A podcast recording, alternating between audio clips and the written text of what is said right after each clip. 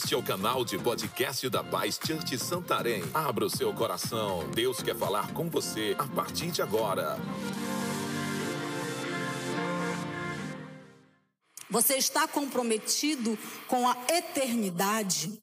Na verdade, nós sabemos que todos nós, nosso destino futuro é a eternidade, seja com Deus, ou seja, né, para aqueles que não fizeram a escolha de entregar sua vida a Jesus, vai ter a sua eternidade sem Deus, longe de Deus. E não é sobre isso que eu quero falar hoje, não. Eu quero falar sobre a eternidade com Jesus, que eu creio que é essa que nós queremos, amém? Em nome de Jesus. Você está comprometido com a eternidade? Eu quero ler com você aqui no livro de Lucas, capítulo 14.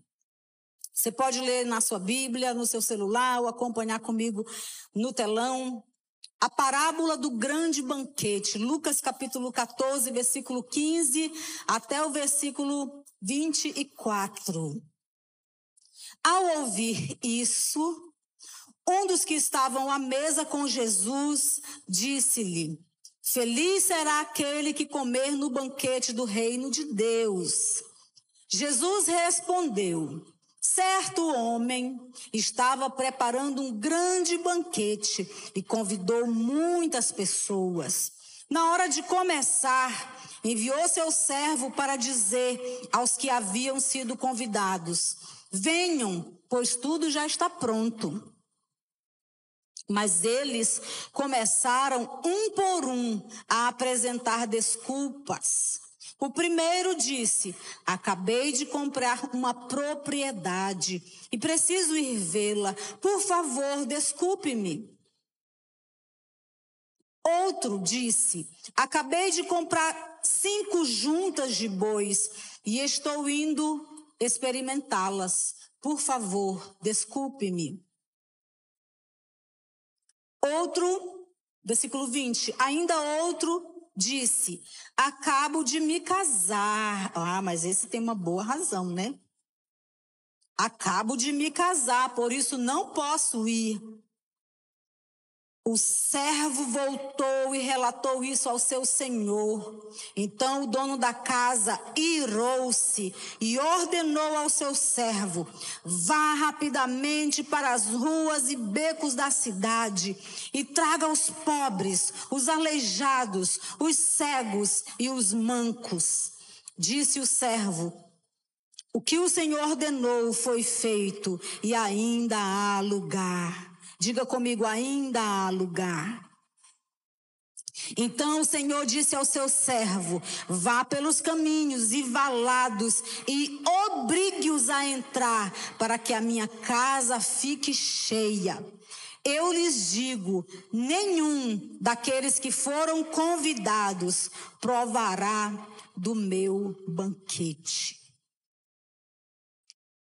Jesus, quando queria ensinar algo bem forte, de uma maneira que as pessoas entendessem o que ele estava falando, ele usava parábolas. Em muitos lugares na Bíblia você vai ver Jesus ensinando através de parábolas. O que é uma parábola? Uma parábola é uma narrativa que usa alegorias para transmitir uma lição moral. Jesus usava uma forma figurativa para ficar mais simples para as pessoas entenderem o que ele estava ensinando, qual a, a lição que ele queria ensinar. Então, em muitos textos da Bíblia, nós vamos ver Jesus usando parábolas para falar com as pessoas, para que facilitasse o entendimento delas. E aqui Jesus fala essa parábola. Mas quando nós olhamos assim, ah, esse homem preparou um banquete, convidou, e ele ficou furioso porque as pessoas não, não aceitaram o seu convite. E ele, e ele então falou assim: nunca mais eles vão participar do meu banquete também. Parece que Deus, o Pai, esse um Deus mal, né? Duro, ruim. Ah, só porque não aceitou o convite de estar na mesa lá com ele, e agora rejeita aquela pessoa e também ela nunca mais vai ser cuidada, nunca mais vai ser convidada a participar do banquete. Parece que uma coisa assim que a gente fica assim, mas por que, que ele ficou tão irado? Na verdade, nós precisamos compreender o contexto da história. Jesus estava Desde o início do capítulo, você vai ver que Jesus estava ali sentado com os fariseus, ensinando, e surgiram algumas questões. Jesus curou um homem no sábado, ele foi criticado por ter curado, e começa a surgir perguntas e tal. Jesus vai explicando sobre o reino de Deus, o que é o reino de Deus, quem vai entrar no reino de Deus. E aí Jesus então conta esta parábola, a parábola desse homem, desse dono dessa família, o pai dessa família, que prepara um grande banquete e convida as pessoas para virem ao seu banquete.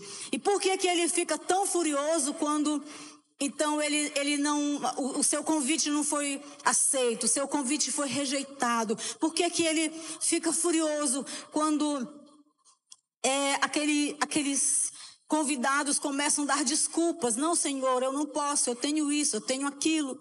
Veja bem, nos tempos antigos, no, na cultura hebraica, era uma desonra muito grande você ser convidado por alguém para participar de um banquete e você não aceitar aquele convite, era uma desonra. Era como se você estava dizendo que aquela pessoa não significava nada para você. Quando alguém convidava alguém para comer na sua mesa, servia comida, servia água, era uma, uma honra, era um privilégio. Por quê?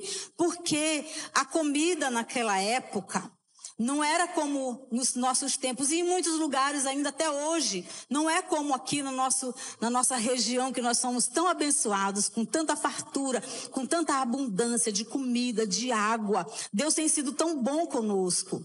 Mas nessa cultura e nesses lugares que, onde tinha muita escassez, não era recomendável, né, você convidar alguém, chamar alguém para comer se você não tivesse o alimento suficiente para dar, para oferecer, mas também não podia ter sobras. Você fazia as quantidades certas, não podia ter desperdício. Por quê? Porque se aquele homem ficasse conhecido como alguém que era esbanjador, que era é, desperdiçador, aquilo era uma desonra para ele. Ele estava. Não, não era bom para o nome dele. Uma, no meio de, de, tanta escassez, de tanta fome, ele ser uma pessoa que estava jogando comida fora. Então tudo era planejado. É mais ou menos como num num casamento ou numa festa que você faz um aniversário. Então você se planeja, você faz uma lista de convidados. Só que era levado tão a sério. Eu, eu estava é, ouvindo um pastor que conhecemos, né, que nós seguimos a história dele, e ele faz muitas viagens para Israel e, inclusive, nós vamos ter uma viagem para Israel no ano que vem, da nossa igreja, Caravana Pastor de Santarém em Israel. Está saindo uma caravana para Israel, vou pegar carona. Quem quiser pegar uma carona aí nessa, nessa caravana, vai ser no mês de maio, tá bom? Então, vai o pastor Eibe com uma equipe de São Paulo, outros pastores, pastor Sandro, alguns irmãos de Fortaleza e eu creio de Santarém, uma grande caravana. Se prepare, você tem quase um ano aí para você se preparar se você deseja, você pode, né? E está sonhando com isso, nos procure para que você faça parte dessa caravana.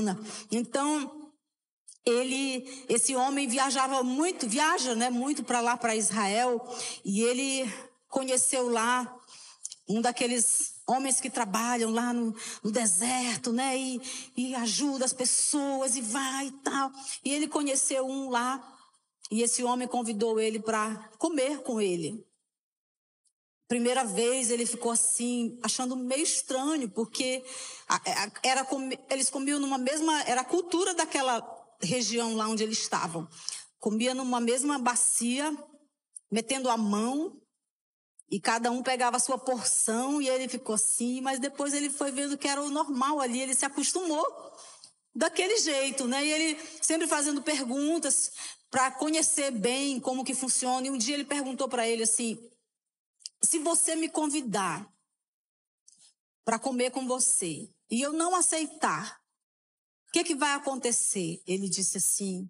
Ele parou e olhou e falou assim: se você não aceitar, você está me dizendo, eu te odeio. Uau! Ele disse assim: Eu não sabia que era tão forte para eles. Porque a comer, com, chamar alguém para comer para eles, junto com eles lá, é uma coisa tão importante. Então, existem muitas culturas. Na cultura aqui da, da parábola que Jesus está contando, desse povo que Jesus está ensinando essa parábola, eles entendiam muito bem como era uma grande ofensa não aceitar o convite. Era algo muito grave. O que, que é essa, essa ceia, esse banquete? Lá no livro de Apocalipse, a Bíblia diz que vai chegar o dia que a noiva do cordeiro, aquela que foi lavada pelo sangue do cordeiro, aquela que estiver com suas vestes brancas, que é a igreja de Jesus, é, nós vamos subir e nós vamos ter as bodas do cordeiro, o banquete com o cordeiro. Então, essa, essas bodas, esse banquete que é preparado, primeiramente eu posso afirmar para você que Jesus estava nessa parábola falando daquele grande dia dia que a noiva, a noiva de Jesus, vai estar com ele no banquete, comemorando, celebrando as bodas do Cordeiro. E eu quero dizer para você que já entregou sua vida a Jesus, você vai estar lá, em nome de Jesus. Nós vamos estar lá nas bodas do Cordeiro, celebrando a grande vitória do povo de Deus, a vitória de Jesus.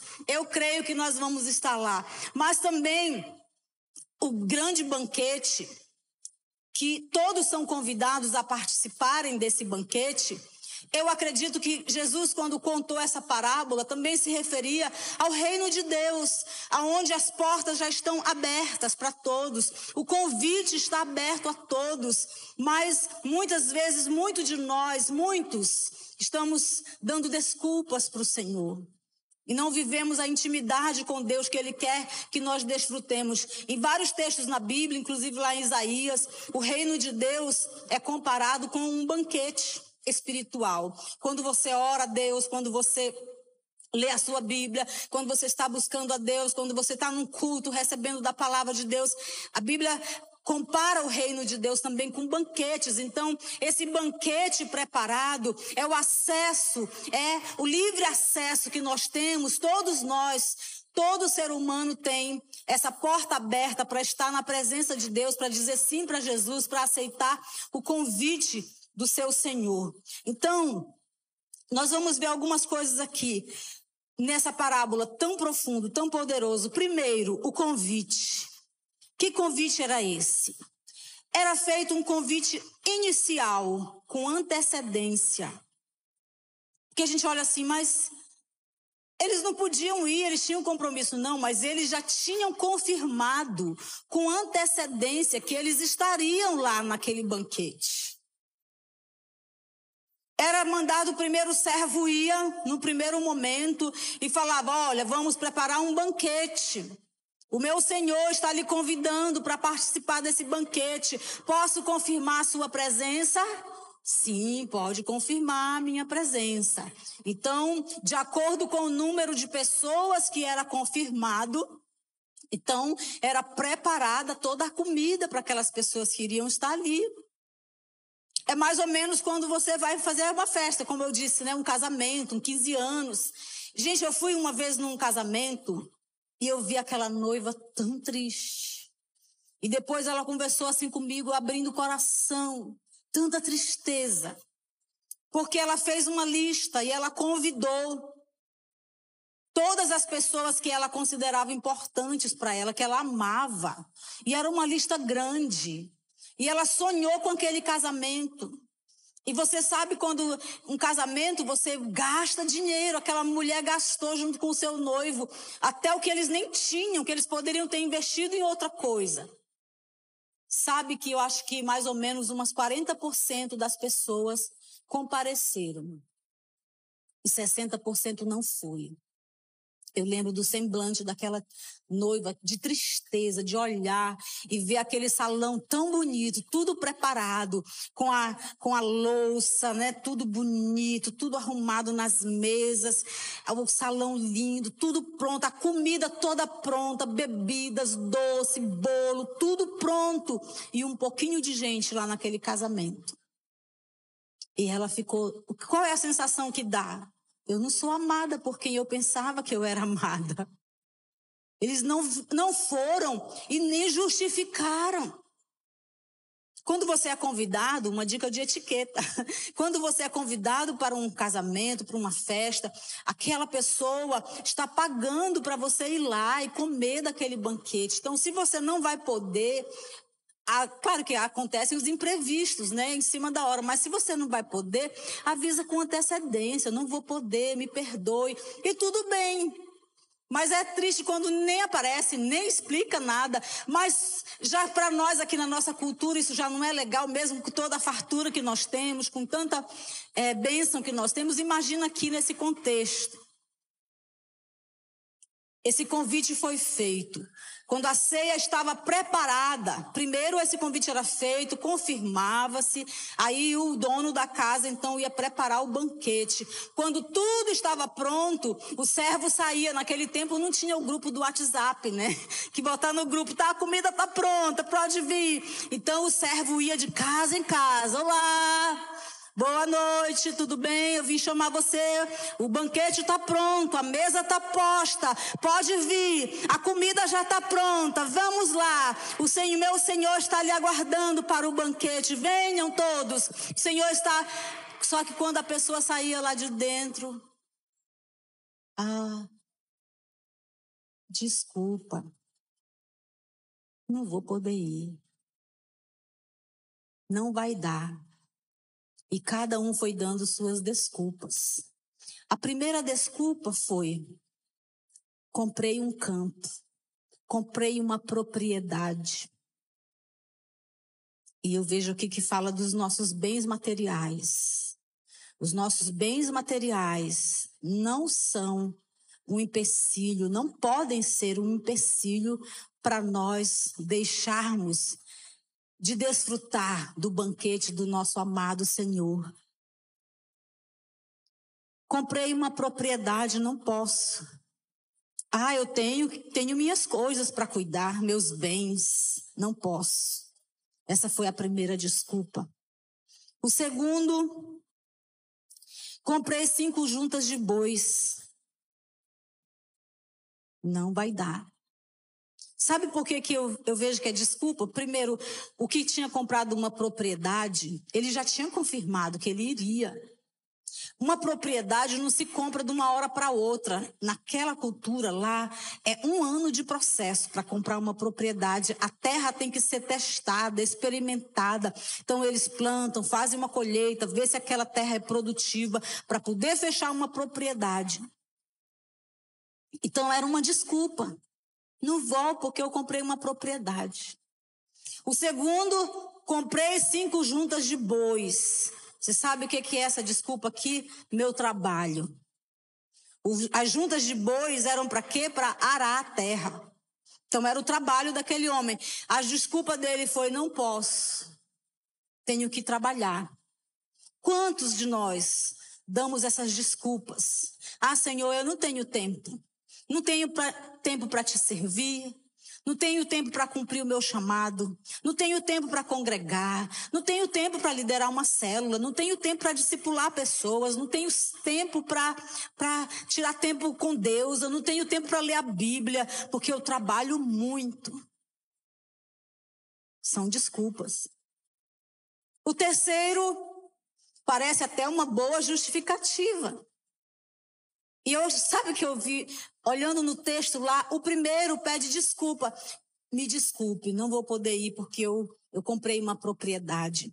O segundo pede desculpa porque ele fala assim: desculpa, não posso, comprei cinco juntas de bois. O terceiro nem pediu desculpa, porque ele achou assim: a minha justificativa é tão nobre, é a minha família, eu acabei de casar, não posso ir. Diga para o Senhor que eu não posso ir, porque acabei de me casar. Esse não pediu nem desculpa. Então, outros estão colocando a família como, como uma desculpa para não servir a Deus. Ah, não posso, porque eu tenho que cuidar da minha família. Meus queridos, qual é o melhor lugar para você cuidar da sua família?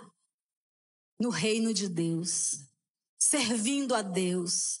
Tendo Deus como prioridade Sabe quando é que você e eu vamos ter famílias sólidas, abençoadas, estruturadas? Quando os nossos filhos, a nossa casa, de fato sentem, sentem no coração que Deus é a prioridade da nossa casa.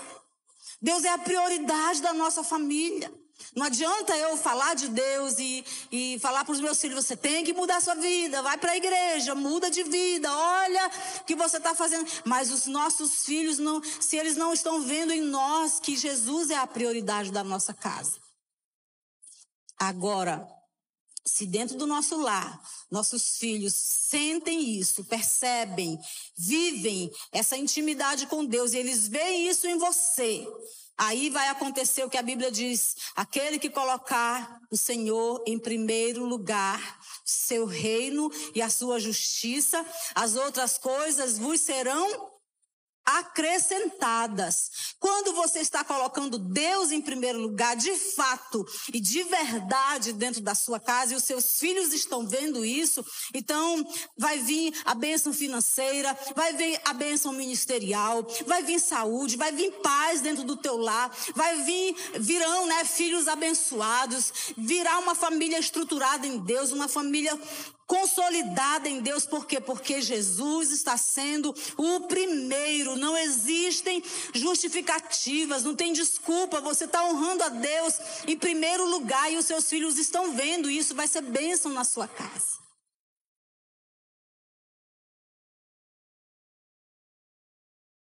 Eu lembro que às vezes tem mães que perguntam assim: Posso, pastora, mas o meu filho não quer vir para a igreja. Eu não vou forçar. Força, irmã. Obrigue sim.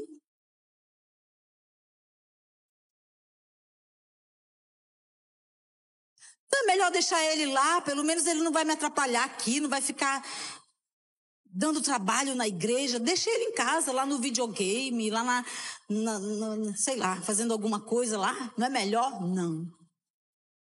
Você vai ensinar o seu filho no temor de Deus, no caminho do Senhor, na obediência a Deus.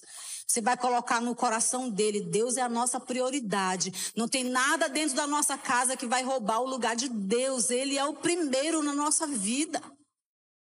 Eu lembro quando eu tinha 13 anos, que eu estava, nunca desviei, né? Mas eu estava meio fria na fé, não estava congregando, meus pais tinham ido morar no interior e eu fiquei embaixo da responsabilidade do meu irmão mais velho, Natan.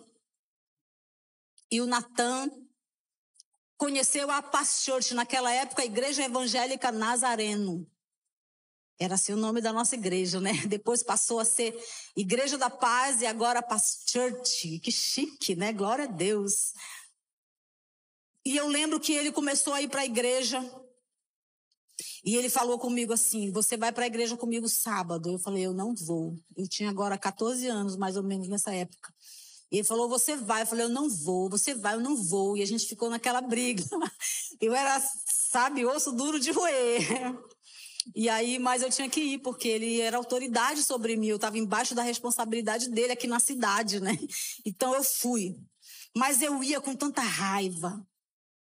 Sabe, se tivesse um, um aparelhinho assim que mostrasse como estava o meu emocional, o meu espiritual, você ia ver saindo trovão, raio, fumaça, fogo de mim, assim, sabe? Porque eu, eu ia com muita raiva, né? Eu ia embora lá. Na... Ele vinha lá atrás com uma turma, com um violão, cantando e conversa. E eu ia embora com raiva lá na frente, assim, zangada. E eu ia embora meu Deus do céu, só Deus sabe se eu pudesse. Ah, que raiva que eu tenho que obedecer ele.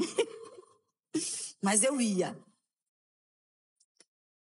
Primeira vez, segunda, terceira, lá pela quarta vez, ele falou assim: Nós vamos para a igreja hoje. Eu falei: Tá.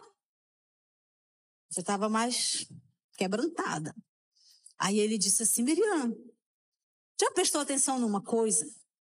Quando a gente vai para a igreja, tu vai sempre com raiva. Mas quando a gente volta, tu volta tão diferente. Eu estava eu, eu tão oprimida naquele tempo, com tanto problema na minha alma, vocês não têm noção. De, de rejeição, de complexo de inferioridade.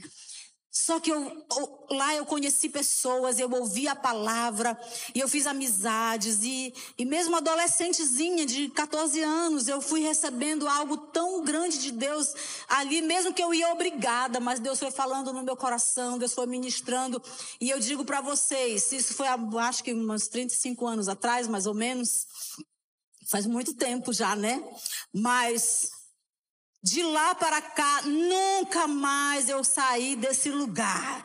Eu me apaixonei por essa igreja, por essa visão, tudo que Deus tem feito. Conheci mais Jesus, tive experiências maravilhosas na minha juventude, na minha adolescência, com o Espírito Santo. Eu ia para todos os acampamentos que tinha, eu recebia tanto de Deus. Eu trabalhei servindo na minha igreja lá com, com as crianças e com os adolescentes, depois com os jovens. Eu conheci Jesus mais mais e mais, conheci o Espírito Santo, conheci meu esposo também, né? Glória a Deus. Glória a Deus, né? Nos casamos, estamos servindo a Deus. Mês que vem, agosto, nós vamos fazer 30 anos de casados, 30 anos, tempo integral servindo ao Senhor de todo o nosso coração. Eu sou tão grata a Deus. Tenho duas filhas preciosas, dois genros maravilhosos, dois netos maravilhosos. Meu netinho hoje, primogênito, está fazendo cinco anos, para a glória de Jesus, lá no Japão, né? Hoje eles começaram uma nova, uma nova, um novo tempo agora num prédio que eles conseguiram alugar um local lá. Deus está fazendo coisas tão grandes. Isso é tão gostoso. Eu amo Jesus, sirvo Jesus, porque lá nos meus 14 anos, meu irmão me obrigou a ir para a igreja. Foi firme comigo. Você vai. Você vai. Eu fico pensando se ele tivesse dito, não, fica aí então, eu já vou, tchau. Faz o que tu quiser. Ele foi firme e perseverante, porque toda vez era uma guerra. Mas ele, na mansidão, ele foi me ganhando, né? Glória a Deus. E eu, graças a Deus, estou aqui hoje. Então, muitas vezes nós vamos dar tantas desculpas. Tantas desculpas. Sabe de uma coisa? Eu fiquei olhando para esse texto. Ah, eu não posso por isso, não posso por aquilo, não dá porque. Eu fiquei pensando, sabe de uma coisa? Na realidade, qualquer justificativa que eu tentar dar para Deus, para não servi-lo, para não andar com Ele, para não estar na Sua presença, qualquer que seja a justificativa que eu tente arranjar, vai ser só uma desculpa. E não tem desculpa. Deus não aceita desculpas. Sabe por que, que Deus não aceita desculpas? Porque Ele te ama. Porque Ele quer você lá na eternidade. Porque Ele foi, o nosso Deus foi Ele quem preparou o banquete. Nessa, nessa parábola, nós vamos ver as três personagens principais que eu posso colocar assim: a primeira personagem principal dessa história é o dono da festa, é o dono do banquete, é o nosso Pai amoroso, o nosso Deus, o nosso Salvador. E para ele preparar esse banquete, porque a princípio a salvação era para os judeus. O que tinha para nós era Estava determinado morte eterna, lago de fogo, que arde com, com fogo e enxofre, diz a Bíblia. Esse era o nosso destino. Mas a Bíblia diz: Jesus veio aos seus, os seus não o receberam. Então a porta da graça se abriu para nós, os não-judeus, os gentios. A porta da graça se abriu. Por quê? Porque o nosso Pai de amor olhou para a humanidade e se compadeceu da humanidade e teve um plano perfeito. O plano dele perfeito foi: vou enviar o meu filho sem defeito, sem mácula, sem pecado, e ele vai libertar a humanidade.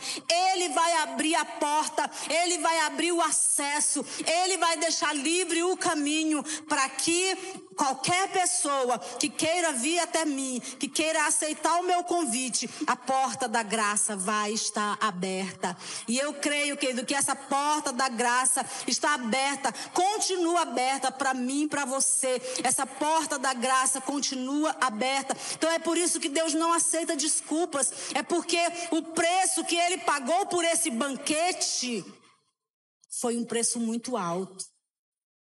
Foi o preço do sangue do Cordeiro. Esse banquete fala de um Deus perfeito, convidando pecadores para virem à sua presença. Esse é o convite de Deus. Venham, venham à minha presença. E o preço foi o sangue do Cordeiro que foi derramado lá na cruz do Calvário, porque Deus amou o mundo de tal maneira que deu o seu filho, o seu único filho, para que todo aquele que nele crê não pereça, mas tenha a vida eterna. Esse é o banquete que está preparado para todos aqueles que dizem sim para Jesus. Glória a Deus. Então, esse, essa é a personagem primeira que eu vejo nessa história aqui. O pai da família. Outro personagem que nós vemos, os convidados. Inicialmente, como eu falei, o convite era para os para o povo escolhido, né? Que a Bíblia fala assim, tinha sido escolhido esse povo exclusivo, que era para Deus, mas eles rejeitaram a Deus. Então a porta da graça se abriu para nós, os não-judeus, né? Graças a Deus. Os judeus foram convidados à festa, a festa estava preparada para eles, mas eles rejeitaram. Posso dizer também que muitos de nós, a festa está preparada, o banquete, a mesa está posta. Mas Deus espera só o nosso sim. E muitos de nós até dizemos sim. Mas quando realmente, de fato, chega o momento da aquele que quer ser meu discípulo, tome a sua cruz e siga-me. Aí nós dizemos: Não, Senhor, eu tenho outras prioridades.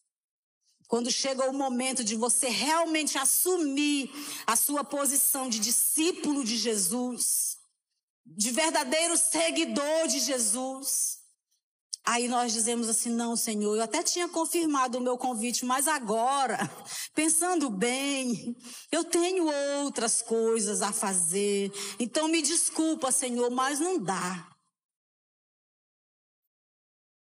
Esses convidados, essa comparação, nós podemos dizer que isso pode acontecer conosco. Nós já recebemos esse convite e aceitamos, mas não podemos ter outras coisas na nossa vida que vão se tornar mais importantes do que a nossa salvação. Porque tem muita gente dando muitas desculpas e achando que as suas desculpas são razoáveis, que suas desculpas são boas e que Deus entende. Ah, Deus entende, será, queridos? Deus não vai fazer nada que não esteja de acordo com a palavra dele. Aquilo que a Bíblia fala que era pecado há dois mil anos atrás, continua sendo pecado até hoje. Ah, eu sirvo a Deus, mas Deus me entende. Sabe, esses, essas caretices aí do passado, isso não serve para hoje. Santidade, ah, pureza, não, isso não serve para hoje. Aquilo que era pecado dois mil anos atrás continua sendo pecado até hoje. E vai ser até o dia que Jesus voltar. Nós já entregamos a nossa vida a Jesus, mas precisamos dizer sim para aquilo que Deus quer que nós venhamos a ser de fato de verdade, deixando para trás todo o passado, as coisas que para trás ficam, ficam. E avançando para as que adiante de mim estão, prossigo para o alvo. Eu preciso deixar para trás certas coisas, renunciar, tem muita gente que tem medo de dizer sim para o chamado de Deus, porque ele pensa assim, mas eu vou ter que deixar aquilo. Ai, mas é tão bom. Ai, mas eu gosto de estar tá lá. Ai, mas eu vou ter que abrir mão disso aqui. Eu acho que eu não consigo. Então, querido, Jesus deu a vida dele por você. Diz o salmo: o que eu daria ao Senhor pela, por tão grandes coisas que Ele tem feito por mim. O que você pode dar ao Senhor por tão grandes bênçãos que Ele tem te dado? O que tem de mais valor que nós podemos dar ao Senhor? O nosso coração. Deus, Ele não está preocupado com essa estrutura aqui, esse espaço climatizado, essas poltronas confortáveis e essa pastora tão elegante pregando. Deus não está preocupado com nada disso. Se você veio num carrão, ou se veio na sua motona, né? Glória a Deus. Ou se você veio a pé ou de Uber. Deus quer te abençoar, quer, mas ele, ele, isso não é o mais importante para Deus, não. Você sabe o que, o que é mais importante para Deus aqui? Sua alma. Quem ama Jesus aqui? Você ama Jesus? Sim. Então, deixa eu dizer uma coisa para você. É impossível alguém amar a Deus e não amar o que ele ama. E o que é que Deus ama? Almas. E aí vem terceira personagem dessa história que eu quero falar. Os que levavam o convite. Os servos. Quantos servos tem aqui? Você sabia que você é um desses que vai levar o convite da salvação? Você já foi salvo, você já recebeu Jesus. Agora você entra nesse, nesse nível aqui. Eu sou aquele agora que vai levar o evangelho. Eu sou agora aquele que vai levar o convite para aqueles que estão precisando.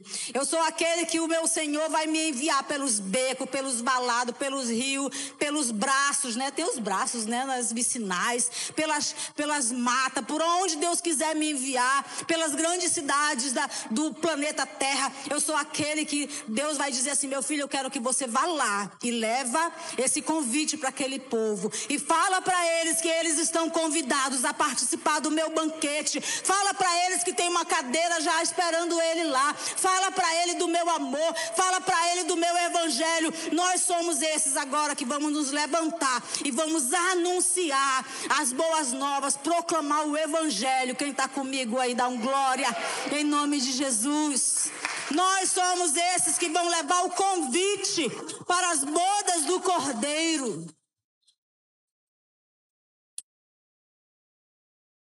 Deus coloca pessoas perto de nós para nós anunciarmos do seu amor.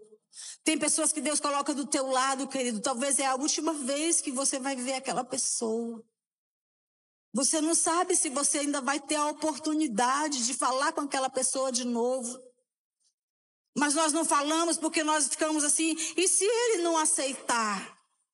Aí já é com ele Deus, mas você fez a sua parte. Ai, pastora, mas eu tenho receio de falar, ser mal interpretado. O que que essa pessoa vai poder fazer com você? Se você falar de Jesus para alguém e aquela pessoa não está aceitando, o que, o que é o máximo que ela pode fazer contigo? Dizer, não, eu não quero. Só isso. Tudo bem, ok. Jesus te ama, Deus te abençoe. Mas nós não podemos nos calar. Eu tenho aprendido, eu vejo a pastora Andréia, a pastora Ângela Uber, a pastora Rebeca. Meu Deus, eu fico impressionada com elas, porque elas não perdem tempo. É no avião, é no aeroporto, é na farmácia, é no salão de beleza, é no restaurante. Você conhece Jesus, você já entregou sua vida a Jesus, Jesus tem um plano para sua vida. Você já conhece o plano de salvação? Posso lhe falar do plano de salvação e não perde tempo assim. Eu falei, Deus, eu quero isso também, eu quero ser assim. Eu quero mais ousadia dia. Eu quero mais essa unção na minha vida. Eu quero falar mais do teu evangelho. Eu não quero perder as oportunidades que Jesus me dá. Eu te convido a fazer isso também. Saia daqui hoje decidido. Eu não vou perder a oportunidade de entregar o convite para o grande banquete, para o meu amigo, para minha amiga, para o meu vizinho, para o meu parente que precisa entender que ele foi chamado, que ele foi escolhido também para fazer parte desse grande banquete, dessa grande festa que é o reino de de Deus. Amém? Quem está me entendendo aí? Glória a Deus, em nome de Jesus. Você sabe que nesse exato momento, nos maiores lugares do mundo, nos países de primeiro mundo, em vários lugares, Tem tanta coisa tão poderosa acontecendo que nós nem sabemos.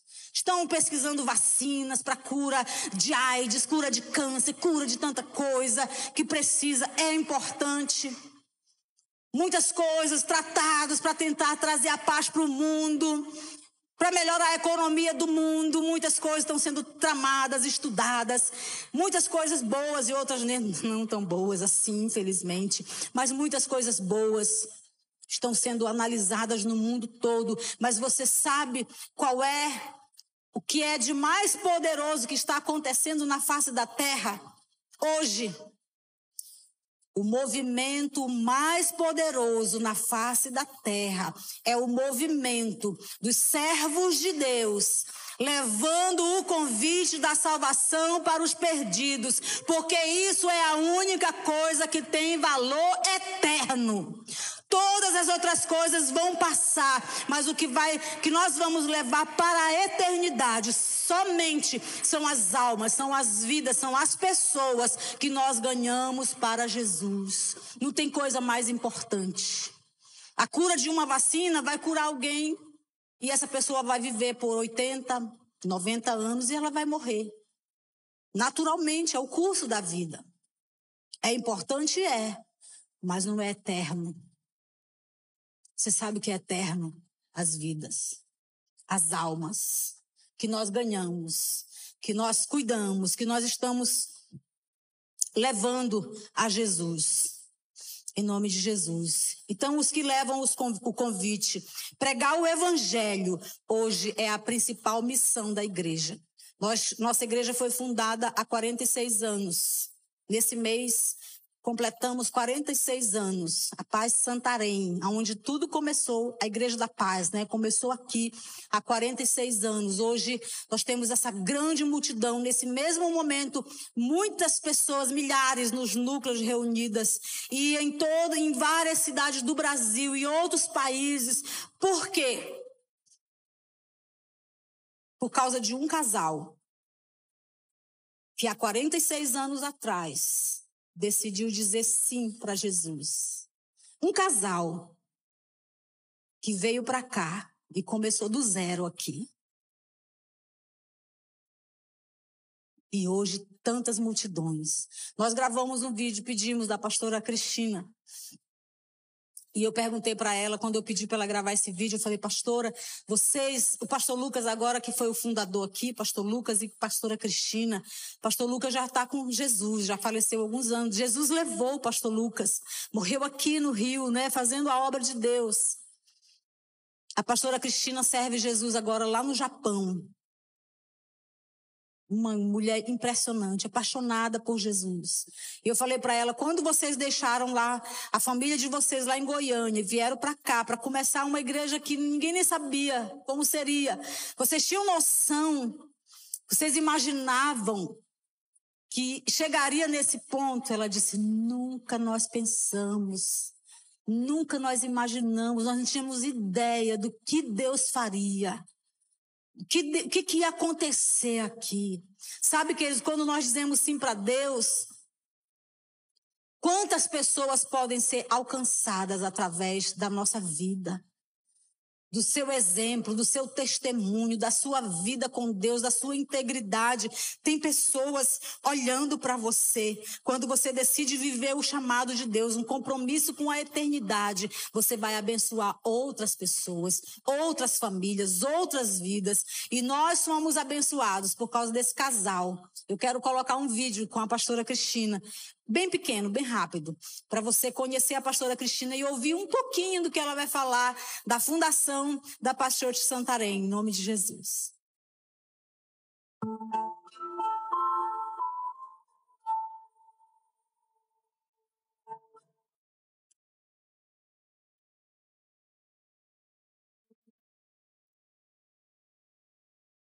Parabéns! Santarém, Church, vocês realmente estão de parabéns. Eu estou muito, muito admirada de como Deus tem feito grandes coisas através de vocês. Parabéns, 46 anos. De Santarém, essa pequena cidade de Santarém, na Amazônia. está saindo é, igrejas de todo o Brasil e outros países também, incluindo Japão. Então, isso é Deus que está operando pelo Espírito Santo através de vocês.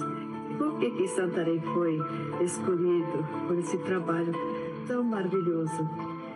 Eu acho que foi Deus que escolheu.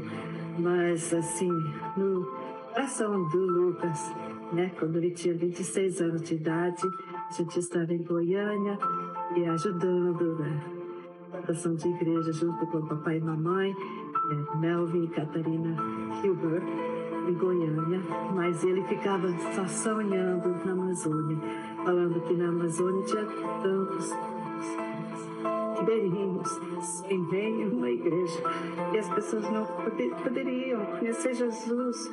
Então a gente tinha que ir lá. Então foi esse sonho que aconteceu e nós fomos, mas ajuda de Deus. E, e realmente naquela viagem até Santarém quase morremos, né? Um acidente horrível. E nas, duas semanas antes, naquele mesmo lugar, o outro caiu, o carro também saiu da estrada, do barranco e tirou, e todas as pessoas morreram conforme que nos falaram aquelas, naqueles moradores ao redor daquelas casinhas de barro que vieram correndo para ver outro acidente. Mas nós não morremos, graças a Deus, e nós chegamos com nós, nossas duas filhinhas, Sara Esther, e chegamos em Santarém. Então, é, ficamos lá no Mendonça Furtado. Mas depois de um ano também compramos um terreno na Boas Leal. E foi lá que agora a Igreja da Paz, Boas Leal, começou. Então eu quero agradecer vocês Jesus mesmo por tudo que Ele tem feito através da nossa Igreja Paz Church. Nós queremos dar glórias a Jesus. Obrigado. Até mais.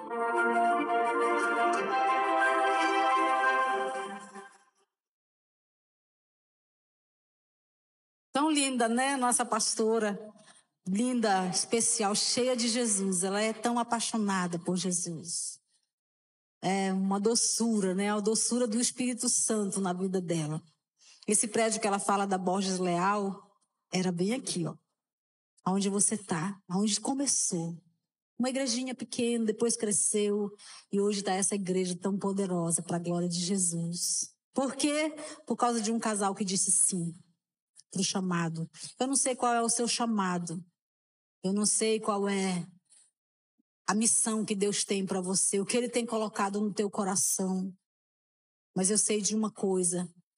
O meu desafio para você hoje é: diga sim. Talvez o seu chamado é orar, interceder pelo reino de Deus.